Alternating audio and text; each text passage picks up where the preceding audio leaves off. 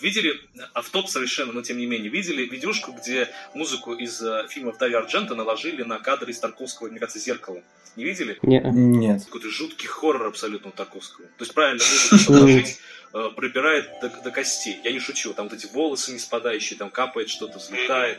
Это медленно камера на что-то наезжает. Не- Невероятно. То есть великий режиссер, чего Прикольно. что-то. Надо будет посмотреть, да. Я на, нагуглю и думаю, найду и пришлю. Я думаю, найду. О, давай. Я это прикреплю к э, выпуску. Да. What do we do now, Sheriff? Now, we ride.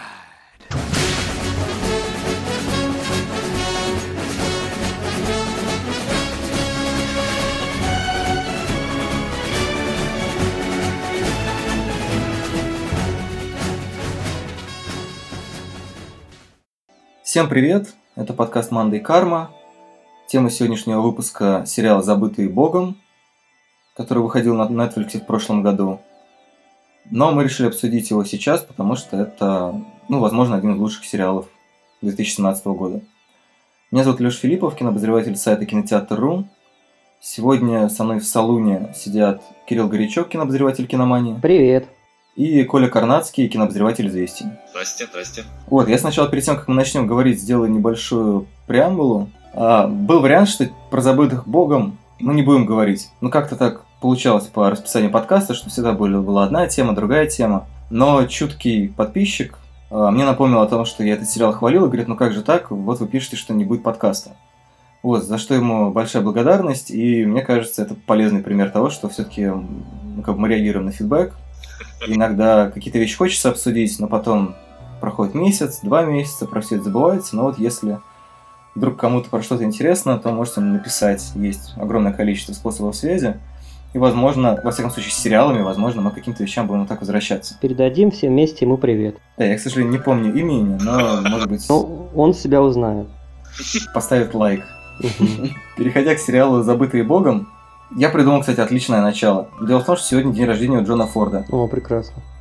А, собственно, да, мы сегодня будем обсуждать вестерн, и мне кажется, этот сериал, который очень сильно работает со всякими э, деталями вестерна, в том плане, как он менялся с течением времени.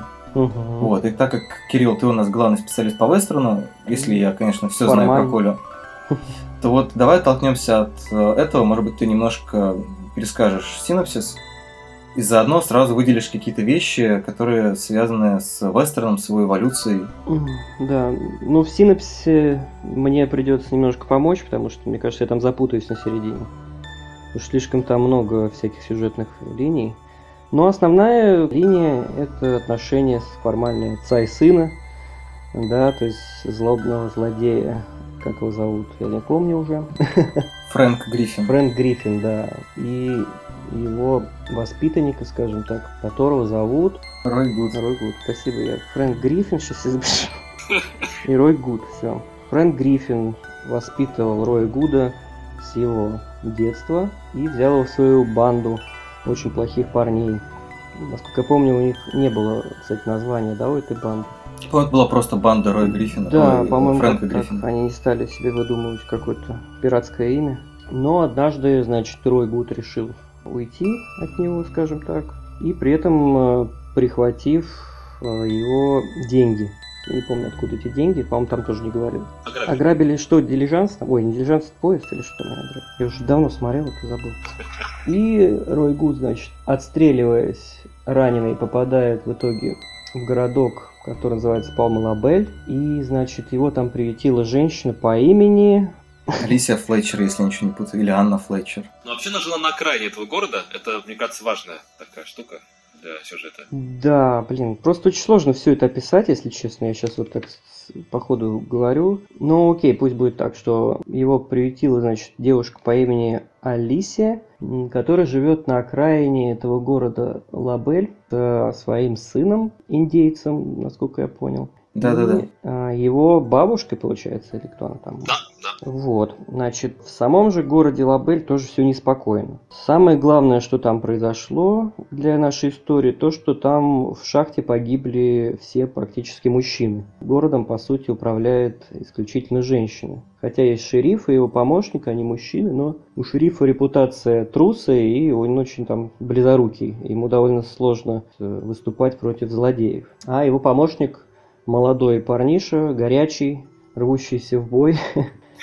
Суть в том, что постепенно банда Фрэнка Гриффина, фактически весь сериал приближается к этому городу. Прям как там, если вспоминать как раз классические вестерны, это довольно распространенный троп. Вот весь фильм, например, ждать, когда придут бандиты. Тут знаменитым ровно в полдень было так. То есть мы весь фильм ждем, когда же вот полдень наступит и приедет бандит и начнется перестрелка. Ну и, собственно, тут тоже перестрелок практически нет, я так вспоминаю. Только в финальной серии там практически вся серия посвящена э, перестрелкам. Немножко мяса есть, только вот именно перестрелка вот а- одна в конце. А так-то, в принципе, да, сериал кровавый. Ну, довольно. Да, ну то есть там есть убийства такие единичные, плюс много довольно изнасилований всяких и так далее. Довольно таких неприятных, скажем так, подробностей, воспоминаний, там вот флешбеки такие там. Возвращаясь к вот вестерновским хитипам, первое, которое бросается в глаза, это здесь меняется роль женщины, скажем так. Его, с одной стороны, можно назвать таким феминистским вестерном. На моей памяти я даже не вспомню такого феминистского вестерна. То есть в вестернах вообще женщина довольно важный персонаж, но она там чаще всего неплохой персонаж, а такой помощник мужчины, там какого-нибудь Джона Уэйна, она всегда должна быть ему там как бы его опорой и, так скажем, фундаментом его жизни, чтобы потом а, у них была семья в конце. Мгм. Ну, такой прикладной персонаж. Прикладной, да, который помогает ему, может быть, в каких-то там делах. Ну и плюс, э, как бы честь этого главного героя мужчины, она в основном связана с этой персонажем женщиной. То есть он как бы ее защищая, он самоутверждается, скажем так. И здесь мы видим как бы вот этот город женщин, которые в большинстве своем могут постоять за себя. Там вот это вот, э, я не знаю тоже, как их зовут, я почему-то вот именно с именами у меня в этом сериале очень плохо было. Я никого не запомнил по имени. Там героев, мама дорогая. Ну, честно Да, говоря, имена такие, ну, без фантазии Да. показались. Ну, в общем, одна из девушек, э, наверное, вы ее познаете, которая вот стреляет там лучше всех. То есть она всех мужчин там может перестрелять, грубо говоря. Это вот такая брутальная немного, да, Брутальная такая, полноватая, Ага. скажем так. Из ходячих э, мертвецов. Да, актриса. во, да, да, точно. Ага. Она вот может э, быстрее всех вытащить револьвер. Это самое главное. Это вот ни в одном вестерне я такого не помню, чтобы женщина могла быстрее мужчины достать револьвер. Потому что всегда связывал, что достать револьвер это как бы такой, как половой признак. То есть, как бы кто быстрее это сделает, кто это быстрее похвастается своим причиндалом, скажем так. Ну да, это разрушение такого гендерного стереотипа. Это Плюс она да. же, по-моему, сестра шерифа. По-моему, сестра она, да. Ну и плюс она еще и лесбиянка, очень важно. Тут вообще вот эти исследователи тоже в вестернах никогда такого не было, это вообще боялись это все затрагивать, эти темы, то есть это однополая любовь и вот это вот расовый, скажем так, помощник шерифа вот влюбляется в чернокожую девушку, это тоже как бы такой э, слом о, традиции очень серьезный. Кроме того, тут, в принципе, в вестернах очень важное... Блин, а сейчас буду долго говорить, если что, я вам не мешаю. Да ничего, мы будем вклиниваться. Иди отсюда, мальчик, не мешай. Да. Нет, я думаю, что мы просто будем от каких-то этапов периодически отталкиваться и немного уходить в сторону. Просто потому что мы, ну, не знаю, я, например, не очень хорошо тоже помню сериал. Мгм. Коля, наверное, помнит лучше всех. Я смотрел недавно, так что я помню. Вот, Мгм. поэтому будет удобно от каких-то, да, вот, например, Да, будешь щас- помогать в сюжете, да, потому что я вот нюансы там забыл уже все. Дальше пойдем по этим архетипам. Сейчас, давай я тут немножко вставлю деталь по поводу Давай. этого городка Лабель. Это Давай. не просто, да, это какая-то вот типа дань э, современной там корректности и чему-то еще. Хотя даже если бы это была дань, это все равно, по-моему, очень органично и интересно придумано. Да. На самом деле, вот этот городок Лабель, он не, не- не выдуманный. Это реально было такое вот поселение, в котором все мужчины погибли как раз вот в этих копиях. И там Мгм. жили одни женщины или практически одни женщины. Я, кстати, не знал, что тут настоящий. Да. Так, ну тогда пойдем дальше. Какой там еще был важный момент? Может быть, то, что вот он проповедник, вот это такая штука важная. Да, с религией там довольно занятная тоже история, поскольку нам и Фрэнк Гриффин постоянно доказывает, что как бы Бога нет, и религии тоже все это какое-то такое. Придуманное, в общем, грубо говоря, людьми, там, как он сказал, что если там Бог придумал человека и змею, то это как-то не работает вообще, там, что-то такое. Религия – это социальный конструкт. Да, да.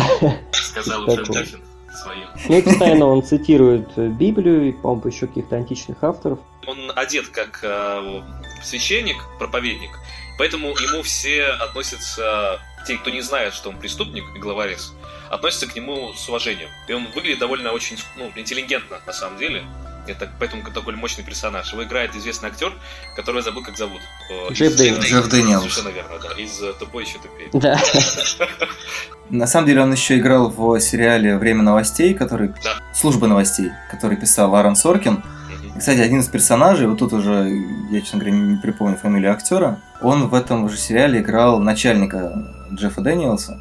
А тут он играл шерифа какого-то из городка, которого застрелили в Маршала? первой и второй серии. Маршала. Да. Маршал, Вот, маршал, кстати, да. про маршал тоже интересно. Да. Подумал. Ну, давайте сначала вот на религии тогда пока остановимся. Да, давай про религию сейчас попробую сформулировать. Суть в том, что в старых вестернах религия это как бы такое основное, тоже одна из важных тем, поскольку они всегда старались такую вот эту идею протестантской религии и протестантской семьи как бы прокрутить в своем фильме, ну, в старых фильмах имеется в виду. А здесь как раз такая довольно современная идея, что, в принципе, это во многих сейчас фильмах так э, проговаривается, то человек сам держит в руках свою судьбу и так далее. Как раз это интересно с персонажем Фрэнка Гриффина, который не боится смерти, потому что вот он видел, как он умрет, да, и он чуть ли не в каждой серии по несколько раз это говорит, я знаю, как я умру. То есть какие-то перестрелки, он не двигается с места, но в конце, да, спойлер, мы понимаем, что он как бы, на самом деле он ничего не видел, да, то есть и никакое предопределение вот этого, как раз, наверное, сказать. На самом деле, это очень красивая концовка, жалко полить, но суть в том, то, что он умирает и говорит, что нет, я же не так должен был умереть, я же все видел. И его убийца, мы не будем раскрывать, кто он, он скажет то, что, ну, значит, ты был неправ. видел. Да, ты был неправ. Да, но при этом, что мне очень понравилось, что там эта сама тема довольно, ну, с религией вообще вот этим каким-то метафизической историей, она там амбивалентна, мне показалось, потому что там вот это есть фигура индейца, который как бы вроде как то ли призрак там, то ли какой-то странный такой шаман там, что ли, что такое. В конце такой есть намек, что он как бы уже умер, да, и является главным персонажем. По сути, мне кажется, как создатели хотят сделать, что этот мир намного сложнее, да, то есть как бы вроде как и нет этой религии, да, которую придумали там, ну, да, если говорить про саму весь сериал, да. Сюжет сериала, как бы ее нету, да, в традиционном понимании, но все-таки вот что-то потустороннее вот есть, и что все-таки что-то мы не все можем понять, да, не за все в ответе. Там ведь не только как бы религия получается, там еще есть некоторый такой, не знаю, мифологический слой, скажем так. Да, Потому что там целый набор верований. Там есть индейские верования, и вот этот э, индеец, который там то ли индеец, то ли призрак, он, с одной стороны, работает как, э, ну, действительно, такой призрак, который преследует новых американцев, да, и мы понимаем, что это, возможно, намек на истребление коренных да, американцев. как чувство вины такое вечное, да. Вот, с другой стороны, ну, понятно, что как бы, территория Америки, ну, как любой страны на самом деле, а, она состоит из очень разных взглядов на мир. Сейчас я говорю в первую очередь о религиозных. Да, это вот пытался в сериале «Американские боги» показать Брайан Фуллер, но он это делает очень жирно. А в «Забытых богом» это делает прям, по-моему, очень изящно, потому что у нас есть фаталист э, Фрэнк Гриффин, который, ну, то есть он вроде как ни во что не верит, но получается, что он верит в судьбу. Да, он верит, что он видел свою смерть. Мгм. У нас есть Рой Гуд, да, человек с совсем не палевной фамилией, э, совершенно... Ну, а пишется по-другому. То есть он... А, Митя Робин Гуд похож. На это, да? Ну, я имею в виду, что он- даже если она пишется по-другому, она просто созвучна Ну слову да, да, «гуд». да, хорошо, согласен. Да. Он ведь почему, собственно, сбегает от э, своих приятелей? Потому что он в какой-то момент понимает, что так жить нельзя. Что он бы на него начинает действовать вот это вот религиозное обучение, которое он освоил. То есть, да, он сначала же пришел в банду, по сути, из-за того, что, ну, как бы он молодой, ему хочется там что-то кому-то доказать, там, поиграть мышцами, показать, что он мужик. Мгм. И как бы он Мгм. сживается сживается с этой мыслью, потом в него загружают Библию, и он сживается с новой мыслью. И, собственно, финал, да, открытый. Я так понял, его уже продлили на второй сезон же, да? А мне кажется, это лимитированная штука, там не будет второго сезона. Или я уже устарел. По-моему, есть второй сезон. Будет, да, я не слышу. Ну, надо проверить, но мне, мне казалось, что я слышал, и, в принципе, там можно куда продлить, хотя я не очень представляю, Ну, с как. братом он там встретится, скорее всего. Да, брат. Потому что ну, там все равно заканчивается тем, что ну, надеждой на то, что вот этот новый порядок, да, католический, про- Православный? протестантский порядок, православный, Православный, да. что он победит как вот эти все языческие жестокие законы, типа быстрый и мертвый, точно так же, как со временем закон тоже придет на Дикий Запад. В то же время, когда придут большие корпорации, да, которые здесь обозначены просто как компания, которая пытается вот в этом женском городе добывать нефть, по-моему, или, что, или нет? Ну, в руду, по-моему. Руду, руду, да. Но вообще, мне кажется, библейская подоснова, несмотря на то, что мир, вот он, там вот эти приличные моральные императивы не работают, да, религиозная основа все-таки есть. То есть сама структура, мы попадаем вот в пространство вот этого мира, не знаю, как его позвать, это даже не, не Дикий Запад, это какой-то маленький лоскуток этого всего, где уже вот какие, были какие-то большие потрясения, вот, вот эта авария, которая унесла всех мужчин, был потоп даже, который унес, э, ну, вот одной из героинь, сильно изменил ее судьбу кардинально. Причем, на самом деле, я просто не люблю ничего читать до фильмов и почти не, не смотрю трейлеров, поэтому я, честно говоря, думал, что там где-то в конце там, там первой серии, второй появятся какие-то инопланетяне, ну, то есть какой-то хоррор там появится. То есть я думал, что что-то жанровое будет не, не настолько чисто, а это прям стопроцентно э, вестерн. Без, то есть инопланетян там нет. я, честно говоря, думал, что когда вот рассказывают все истории про потопы, про прочие вот эти намеки, вот про смерть мужчин, я думал, что будет какое-то зловещее, вот, инфернальное объяснение всех событий, но нет. Инфернальность, она там вшита во все, вот, во все, что вокруг. И насчет этого э, призрака, это вот, который индеец, который является, это очень красивая штука. Помните, он, э, я, мы можем спойлерить вообще вот для читателей? Вообще мы спойлерим все. У нас даже в описании подкаста написано, что, извините, у нас спойлеры. Ну тогда прости, случайный э, слушатель. Там э, этот призрак индейца в одном, в одном спасает жизнь глав, одной из главных героев. Спасает удивительным образом. Он просто появляется из кустов, как рояль. То есть, ну там, не из кустов, из-за травы, но неважно. Его видят э, злодеи, как-то перемигиваются и, сохран... решают сохранять жизнь э, этому из героев. То есть это реально такая штука, она работает на многих смыслах. То есть, во-первых, понимание того, что была какая-то резня вокруг, ну вот, и она как бы затронула всех. И все понимают, что, ну, наверное, так жить нельзя.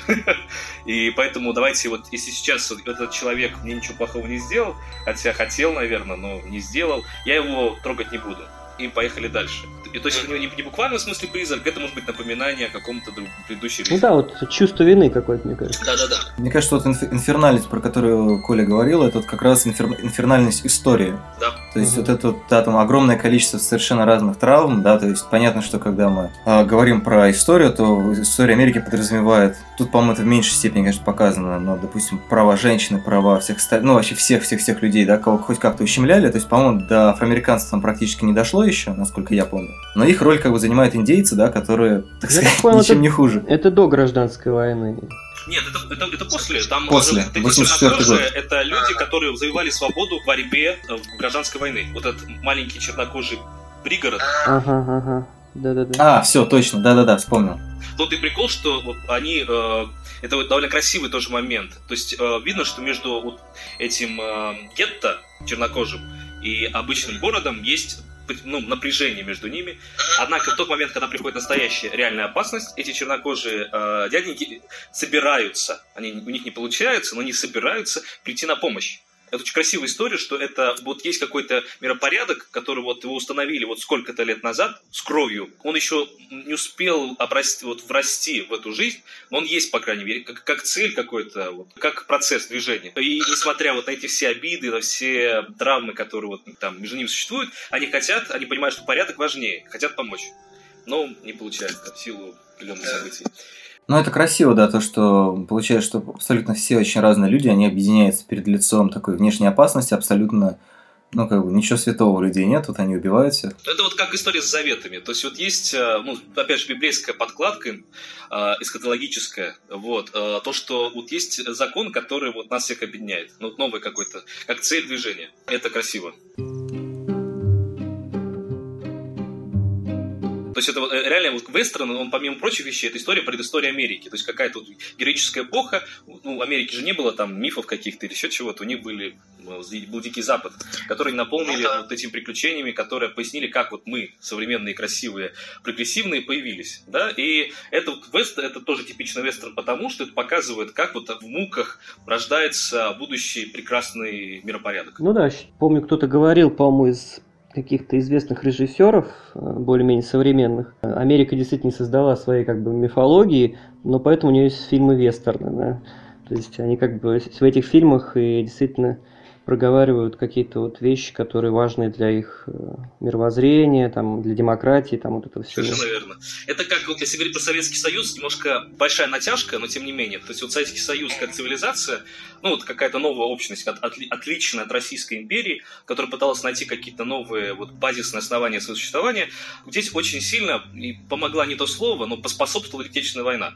Это вот тот самый период, когда по- появились смыслы объединения, то есть когда вернулись частично забытые забытые раньше примеры для подражания, там Александр Невский, ордена обратно ввели, обратно ввели вот эти погоны, которые отменили после революции и прочие вещи. И одновременно э, были найдены какие-то новые основания, которые отличали ее от Российской империи. Потому что все, что до этого, там не, была риторика такая космополитическая. То есть мы живем не вот в какой-то стране, которая вот она для нас, а это такой плацдарм для красивого мира будущего. И Великая война, которая, это, наверное, главный жанр вообще советского кино, это фильмы про войну, она в том числе сформулировала какие-то базовые вещи про человечность, про то, как надо относиться к близким, про то, как э, выживать в условиях, когда власть э, неправедна. То есть ты можешь ее не поддерживать, но жить э, с этой властью надо, то есть ради людей, ради будущего страны. Даже если государство не нравится, родина она больше, чем э, страна, и ты живешь ради этого. Это вот инерция вот этого фильмов о войне советских, она есть чувствуется сейчас. То есть э, она не сильно изменилась. И в этом это тоже красивая аналогия вот с вестернами. То есть если вот российско-советское кино что-то в массовом смысле дало, наверное, э, ну нам, вот современным, по крайней мере, это фильм о войне. Ну да, ну в принципе еще мифология в советском кино еще и в революции самая была. Там тот же Эйзенштейн, по сути, придумал это. Да как это происходило, этот захват Зимнего дворца, который потом тиражировался, скажем так, в кино вплоть до развала Союза. До сих пор? Ну, наверное, до сих пор, не знаю, как там сейчас. Ну, как Невский, э, то, что кто к мечом к нам придет, тот меча погибнет, вообще только так и воспринимает сейчас. Э, Невский точно, да, абсолютно. Да. Там образ на века вообще, мне кажется. Это как «Война и мир» много сделали для понимания Отечественной войны. То есть то, что мы, там то, что Москву сожгли эти, ну там, сейчас скажу, навру, точно Бородинская битва, а про Москву не Толстой, да, это придумал, что мы Москву сожгли для того, чтобы врага... Ну, это и у Лермонтова было в этом стихотворении его «Скажи-ка, дядя, ведь не даром». Ну да. Ну Потому и Толстой, это да. история, что «Война и мир», вот она заложила все основы понимания Отечественного 12 года. То есть историков сейчас до сих пор никто особо не слушает, потому что есть более мощный образ. Это правда. Ну и плюс у него там один из томов, по-моему, посвящен прям исторически. Он говорит, я это читал там-то и там-то. То есть я разговаривал с тем-то и с тем-то. Толстой сам пишет. Как бы. Да, у него, если были в Ясной Поляне, там стоят не все даже книги, которые он читал, там вот немыслимое просто количество. На самом деле он стал основой вообще изучения этого времени. Да, конечно. Да, конечно. Источником. Ну ладно, давайте вернемся уже к сериалу. Да. Вот, кстати говоря, про важные образы, может быть, вспоминая наш с Кириллом разговор про один из вестернов, угу. да, вот образ газетчика, например, да, здесь. Вот, слушай, про газетчика интересный. тоже хотел сказать. Во-первых, частый образ газетчика – это прям всегда супер положительный образ э, в фильмах вестерн был, классических. Потому что он, во-первых, несет цивилизацию людям, то есть он дает информацию, правду, конечно же, и он связывает как бы людей вместе, можно сказать. Вот этот вот факт, который событие, он его как бы как чуть ли не сакрализует, да, то есть. Ну, то есть, вот, в общем, приход цивилизации, он такой провозвестник ее. Здесь же интересно, что, по сути, газетчик хоть и говорит, да, правду, но эта правда вызывает э, зло, да, которое приходит в этот город. По-моему, это довольно интересный образ. Красиво. Ну как, он еще и коррумпированный, и у него один глаз слезится, да, там да, и второй тоже потом заслезился. крокодиловые слезы. Там причем красиво, заметьте, он же в сущности э, обрек на смерть целый город, да? Да. Он вернулся обратно, чтобы записать эти события, и максимум, что мы сделали, то все знают, что он предатель, а дали ему по роже. Никто угу. там его не расстрелял. Не. Тоже, мне кажется, это красивая история, что с ним смирились, что это тоже часть противная, но часть, законная часть нового миропорядка. Угу. Вот такая сраная пресса, но вот по роже дать можем, но убивать, пристреливать там или еще что-то делать, сжигать, я не знаю, типографию мы не будем. Ну да, это такой более гуманный подход. По-христиански. Христианский, да. Очень православно. А, мне очень нравится, что этого газетчика играет актер Джереми Боб. Хороший актер. Чем он примечателен? Я подозреваю, что это любимый сериальный актер Стивена Содерберга, который продюсировал сериал «Забытые Богом», угу. потому что он играл в «Больнице Никербокер», да, да. и он играл в сериале «Мозаика», который сейчас вышел у Содерберга, он там тоже играет, ну, как бы такую роль условно, между вторым и третьим планом, но тем не менее, я не знаю, может быть, то ли его не зовут, то ли у него фильмография какая-то не слишком известная, но вот глядя на него в Судерберга, ты понимаешь, что это, ну, в общем, очень интересный актер. Такой он очень фактурный, при этом, ну, у него какая-то, а, с одной стороны, запоминающаяся внешность, с другой стороны, не то, что он прям какой-то вот там не знаю, ну, например, тот же Скут Макнейри, который играет шерифа, да, которого в городе никто не уважает. Да. Вот это прям гений второго плана. Не знаю, смотреть на Скута Макнейри практически в любом фильме одно удовольствие. А где он еще играл? Он играл в «Ограблении казино», насколько я помню. А, Он играл в «Бэтмене против Супермена» человека, который пострадал из-за действия Супермена, собственно. А, нифига себе, ты вспомнил.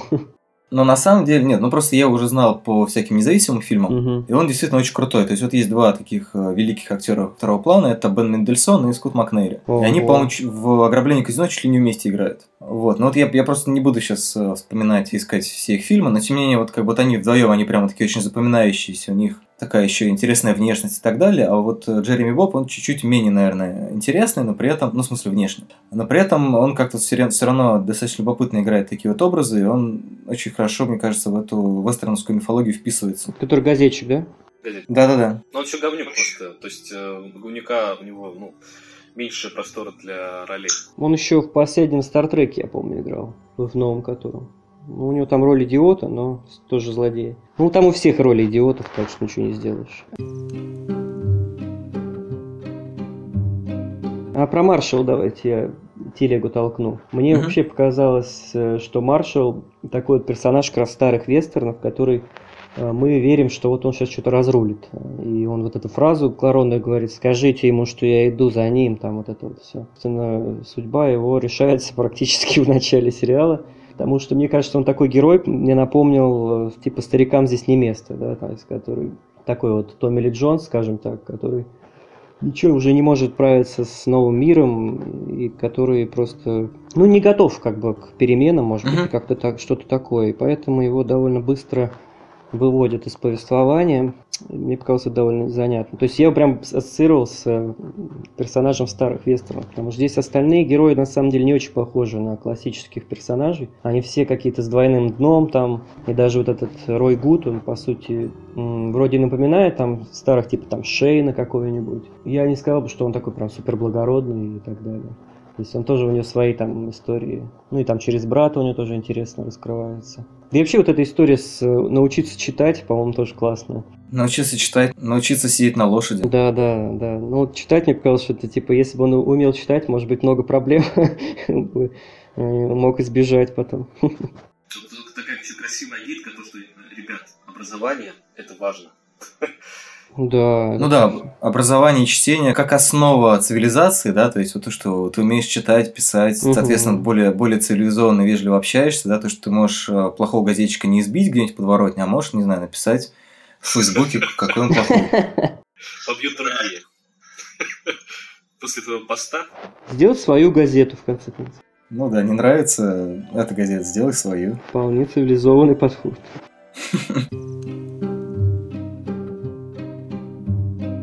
Почему мы так долго э, с трудом вспоминаем какие-то имена, сюжетные линии и прочее? Фильм, ну, ну, фильм на самом деле многосерийный, он чудовищно концентрированный. Ну, просто невероятное количество героев на самом деле. Причем нет вот такого... В многих сериалах обычно, которые идут по какому-то нормальному телевидению, у них э, примерно понятно. Вот есть первый план э, и второй план. Здесь дистанция большого размера между планами. А здесь вот между главными героями, вот героями как бы поменьше, мы, вот, ну, мы их можем вычислить, но все равно они как-то не сильно вот по, по вниманию э, повествователя да, отличаются.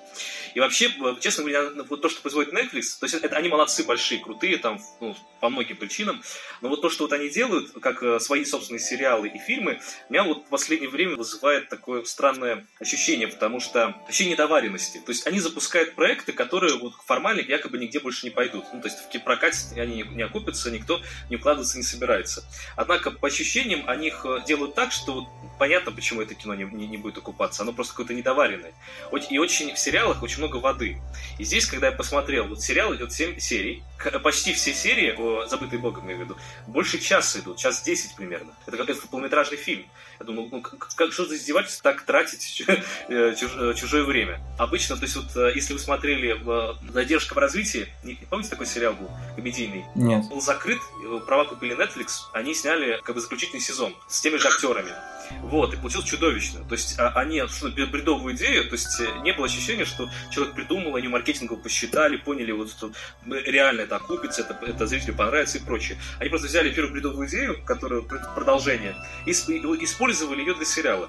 И поэтому ну, сериал убийственно плохой. То есть там э, я стал смотреть, я обожаю этот сериал, но оригинальные сезоны, там первых три, но четвертый смотреть невозможно. Вот это абсолютное пренебрежение современными законами э, коммерческого кино и сериалов вот ну, в Netflix бесит. Я когда стал смотреть, я, у меня был большой скепсис на самом деле. Но неожиданно для этого сериала там все управляется. Там нет ощущения, что бездарно потратили вот там сколько, 7, там 8 часов моей жизни.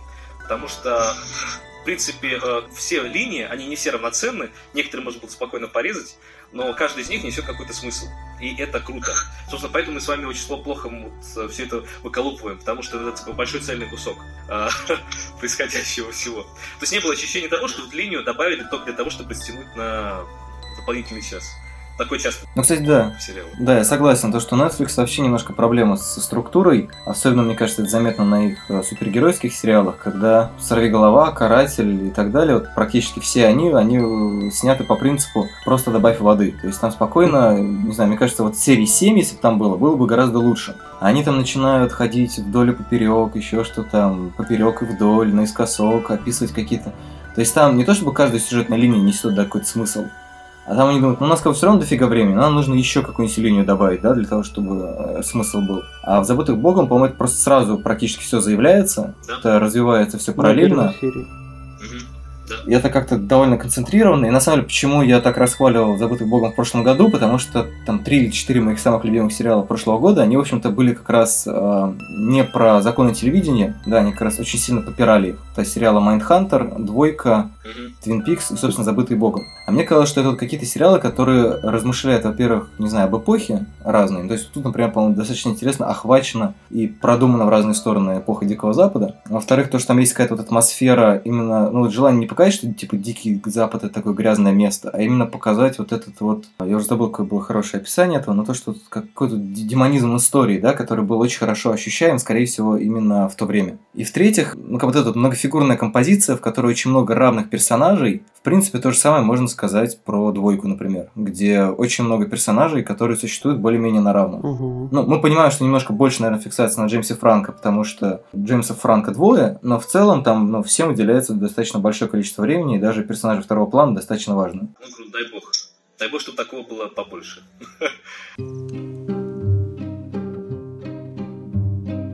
Хотя вот я скажу, что в «Забытых Богом» тоже воды все-таки есть. Особенно я запомнил сцена, как э, Рой Гуд седлал лошадь, господи. Она, по-моему, минут 15 длилась, и я, честно скажу, сидел и ждал, ждал, ждал, ждал. И мне было довольно тяжело. И там, по-моему, несколько даже раз он это делает. Он потом учит еще мальчика. Тоже. Да, учит мальчика. И я, конечно, понимаю, что это как бы на атмосферу работает и все такое. Просто купили лошадь, ну, ну надо отработать, зря что ли покупали.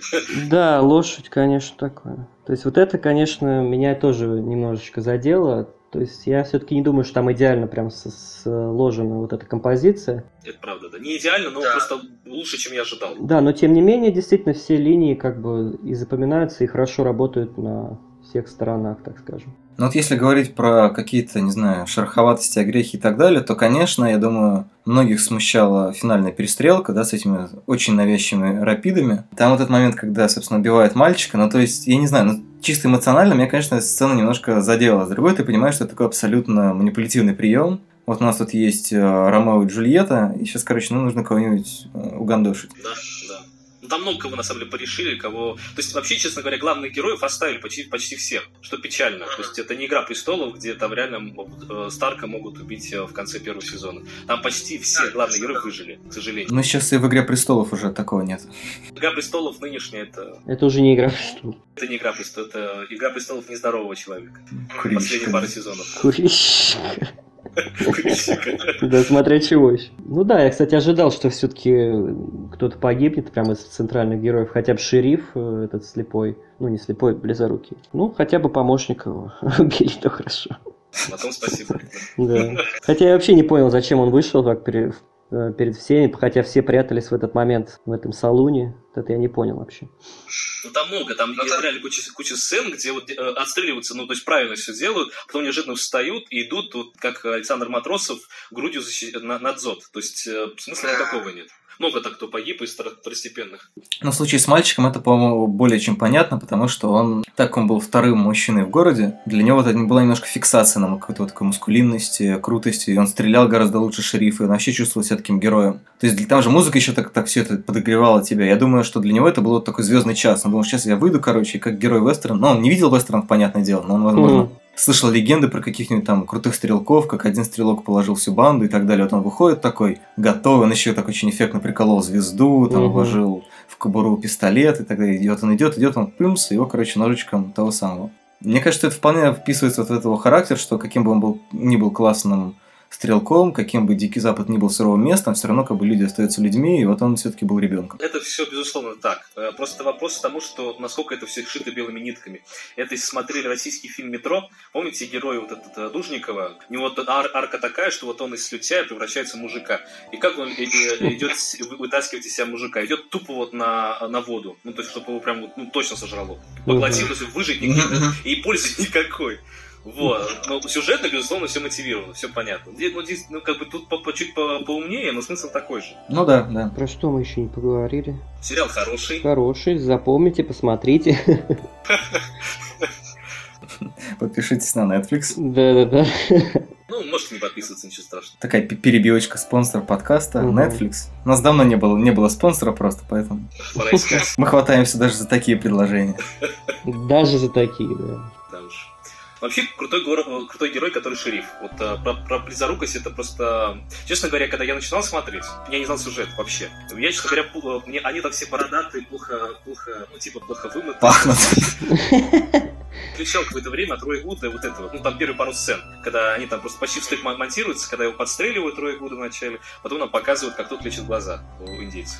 И я сейчас говорю, что это тут что это происходит? Не было ощущения какой-то оригинальности персонажа, ну, какой-то ха- харизмы особой у персонажей главных.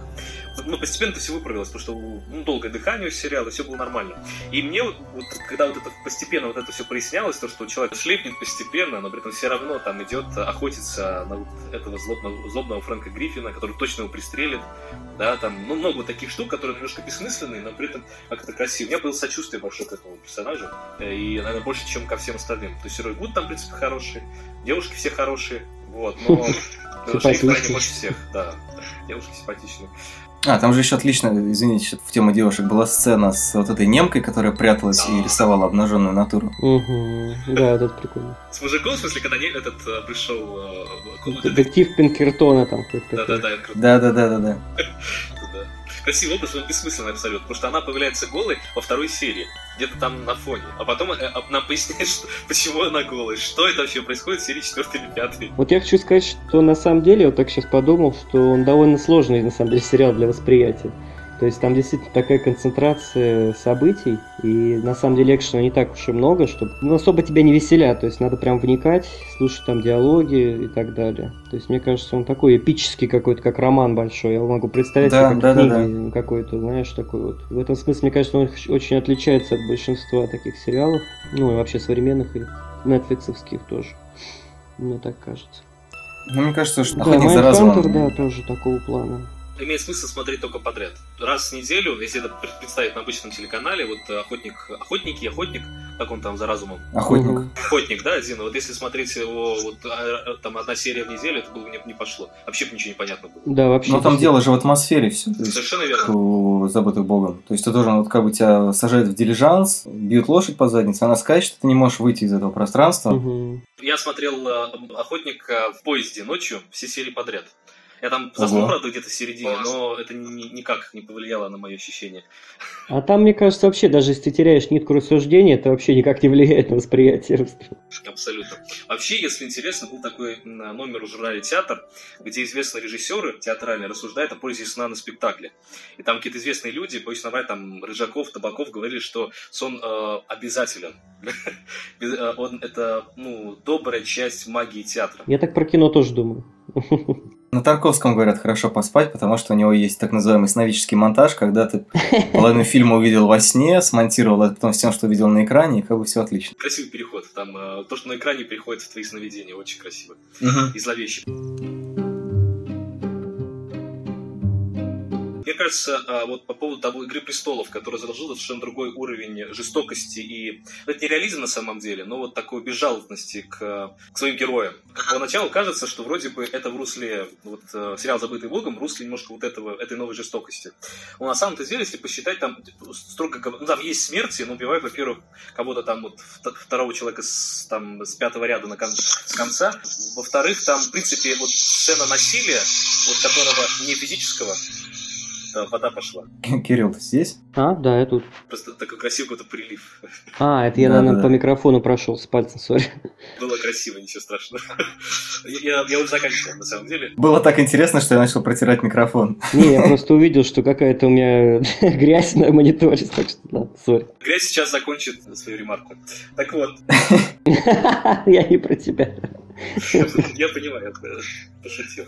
Так вот, на самом-то деле жестокость такая немножко показная. То есть, в принципе, там зубы у всех более-менее нормальные, они все довольно чистые. Там периодически есть, там, типа, как ты, тебе пора помыться, но выглядят все нормально. То есть, там пятен из пота нет таких. И крови, на самом деле, она есть, но она не настолько пугает. И вот насилие, вот э, «Игра престолов», помимо прочего, там очень много унизительных сцен. То есть, насилие не в прямом смысле, не кровавого, Здесь этого почти нет. Там есть одна только сложная сцена, где вот есть понуждение к э, ну, изнасилованию, не знаю, как это правильно назвать. Помните, да, с э, норвежцами, если не ошибаюсь, которые приехали а, осваивать новый свет. А- Она максимально Некомфортно? а- аккуратно сделана. То есть там ничего такого нет. Можно было гораздо жестче. Там же еще есть э, сцена изнасилования, воспоминания этой героини. Ее там в лесу какие-то эти мрачные... Успели спасти, насколько я понимаю, нет? Ну да, ее спасли, но все-таки процесс-то начался, скажем так. По ощущениям, просто там реально, как бы я думал, что сейчас жесть будет. То есть реально очень страшная сцена. То есть какие-то вот эти твари приходят, при этом только срывают с нее платье, сразу прибегает спасите Ли.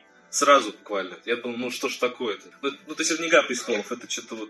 Мне кажется, что просто «Игра престолов», она немножко, типа, претендует на такой облик нового средневековья, а, альтернативного средневековья, скажем так. А тут все-таки не пытается делать уже в русле, не знаю, по какому-то такому протестантскому немножко. То есть, да, с жестью, но такой очень умеренный, очень деликатный. Ну, то есть, вот исходя из этого, я не знаю, были ли там какие-то ограничения со стороны Netflix или это просто э, Скотт Фрэнк, который написал сценарий и сн- и снял все семь серий, Мгм. Э, не хотел какую-то жесть пускать. На самом деле, почему мне еще это понравилось? Потому что, в принципе, жесть в вестернах, она это вот сейчас достаточно распространенная штука. И у Тарантино, Мгм. и у Джона Хилкоута в каком-нибудь там, не знаю, предложении, например. Костяной томагавк там еще был. Костяной томагавк, да, абсолютно как вот с этим работает. Да, тут это немножко заявлено, да, то есть мы по вот этим сценкам понимаем, что, и если видели какие-то эти фильмы, то мы вспоминаем, что да, в вестерне был такой тренд на жестокость. Мгм. И мне кажется, «Забытый Богом» они так немножко отовсюду просто берут. Тут есть и такая заявка на новую искренность, которую я просто пока только один вестерн такой видел. Это Слово слово вестерн, называется. Да, я забыл просто, как его у нас перевели. Строго на запад твой, вспомни. Строго на запад, да, да, да. Вот это, по-моему, вообще просто уникальный вестерн, просто потому что он подразумевает, да, все витки в развитии вестерна, но при этом он находит какой-то из него выход не в постмодернистской игре, как Тарантино, Не в новой жестокости, не как Костяной Томагавк в соединении вестерна с хоррором, да, и с вот этим Мгм. очень, очень большой жестокостью, а тем, что он предлагает какую-то абсолютную наивную искренность, которую с собой в Америку привозили, соответственно, там молодые люди, да, которые искали, не знаю, место под солнцем, как- каких-то романтических отношений. И то, что в итоге этот наив, он все равно каким-то чудесным образом, получается, перемолол, да, ту жестокость, вот эту вот ужас истории, который творился в это время в Новом Свете, Мгм. и в итоге он привел как бы к формированию цивилизации. То есть вот я дико советую посмотреть «Строго на Запад», потому что, по-моему, там это просто гениально показано. Это очень красиво снятое кино в духе картин Уайта.